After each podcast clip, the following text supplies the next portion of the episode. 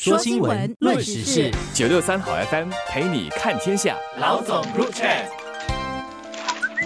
你好，我是联合早报的韩永梅，我是联合早报的杨萌。内政兼律政部长尚木根啊，在二零一八年六月租下了来道路啊，就是 Redoubt Road 二十六号黑白洋房。外交部长维文也在二零一九年十月租下了来道路三十一号的产业。这件事情啊，就过了几年了之后啊，革新党的秘书长肯尼斯啊，他在今年的五月六号在个人的网站上发文质疑这两个部长租住这个国有产业的程序。这件事情就。引起了一阵风波了，就许多人在网上在讨论说，部长租用这样的国有产业到底有没有符合正常的程序？这个是因为这一般来说啊，一谈到房子，新加坡的公众肯定是特别敏感的，特别是这些大房子，还是部长租用的大房子，这个涉及到钱啊和权力这两个因素，这肯定就挑起了人们的注意了。前天嘛，李显龙总理就说他会成立一个核查的小组去核查这件事情，核查工作呢就。就交给张志贤执政负责。可能其中一个因素是，目前哈管理我们的国有土地、国有资产、国有的这些黑白洋房的是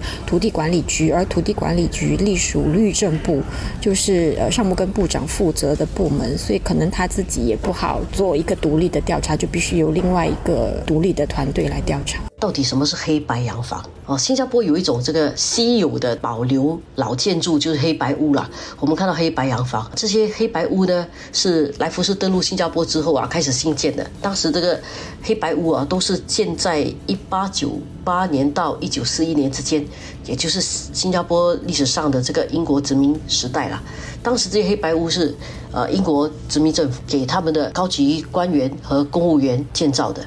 这些房子其实都蛮好看的，因为当时人少嘛，地广人稀啊，所以建筑都蛮大的，而且热，所以它有很宽大的回廊，还有很高的天花板。呃，有很好的这个通风设施，所以看起来啊，就我们想象中的那种假红处是蜂屋哦，就是那个样子的。因为当时呢是马车盛行的时代嘛，这些都是高级军官等等啊，所以他们的房子呢都有很长的车道，所以就非常大，而且里面呢又有这个园丁啦、女佣啦、厨师等等。啊，所以它一般比较大，而且那个房子给人家感觉上就是高高在上的人住的啦。他们有一些的地点还蛮好的，比如说这个 Right Out Road，它有一点靠近 Dempsey 那边，就一大圈的洋房，然后很隐秘的，所以给人家感觉是比较高档的。就是比较偏僻的，可能是在三八旺的啊海军部那里啦，因为那边的房子呢都是给以前海军的。但是其他那种在市区的，就是在刚才杨梦说的这个 Dempsey Road 一带啊，就是看起来是比较高档的房子。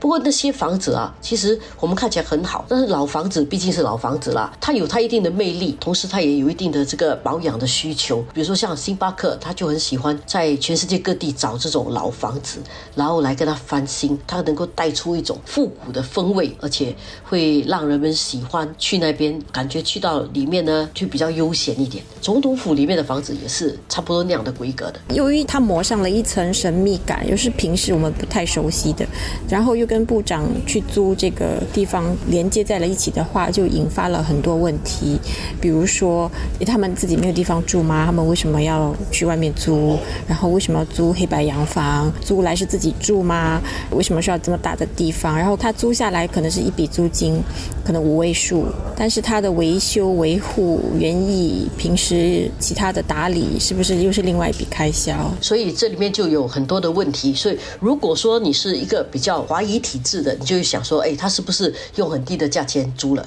或者他是不是因为知道一些门路啊，所以他知道在那个时候是进场。一般来讲呢，这种黑白洋房的租金大概是两万到三万之间的。然后以这么大的面积，两万到三万，在现在这个房地产租金高涨的时候，人家就会觉得说，说哎，是不是占了一些便宜？我觉得这些问题啊，都是人们会问的。其实你部长的收入也不少了。其实即使他们从政之前，这两位部长，一个是非常著名的律师，另外一个是。也是数一数二的眼科医生，所以他们的那个收入是很高的，他们绝对买得起优质洋房的。为什么他们要去租这个国有黑白屋？也是需要他们到时在国会里面给我们大家解答的。而且土地局其实也给一些初步的资料，比如说他们是公开的程序来租，其中一个洋房已经有好几年也没有人去问津，所以他们租的时候并不是说就优先给了他们。还有他标出来的价格是高于。参考价的，也就是不是便宜的低价进场的，给了一些很初步的。不过我看在独立的核实的时候，可能会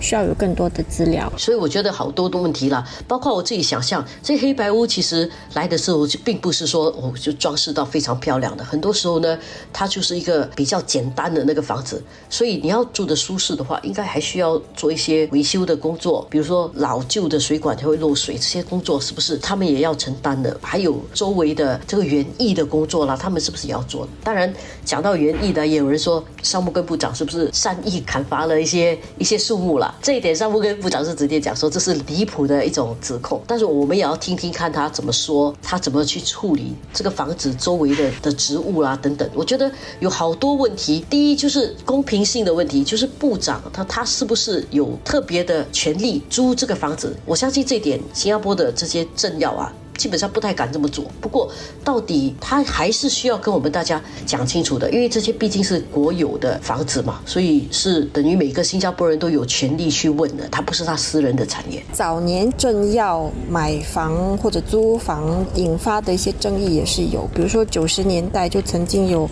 呃，李资正还有当时的副总理，现在的总理买公寓的时候。呃，发展上有给一些优惠，然后当时也是拿到国会去辩论了一番，后来发现都是，呃，公开市场上的做法，没有什么不恰当的。呃，他们后来也还把买公寓获得的折扣捐给了慈善，显示说他们并没有不当的行为。这真的是说明了新加坡人对新加坡的这个政治领袖的要求是比较高的，而且总理其实也一再强调，我们的政治领袖呢应该有比较高的这个道德标准啊。然后新加坡人也应该这么去要求他们。那这次啊，我们就真的要看一下执政党的几个部长要怎么样去呃体现这一点，要怎样去执行他们的这个行为。跟他们的这个租房能够符合这个高的标准，我想这一点可以说是执政党的一场小政治危机吧。如果没有处理的好，肯定会要付出代价。但是如果能够说明清楚的话呢，我们也可以知道新加坡到底要的是一种怎么样的政治氛围。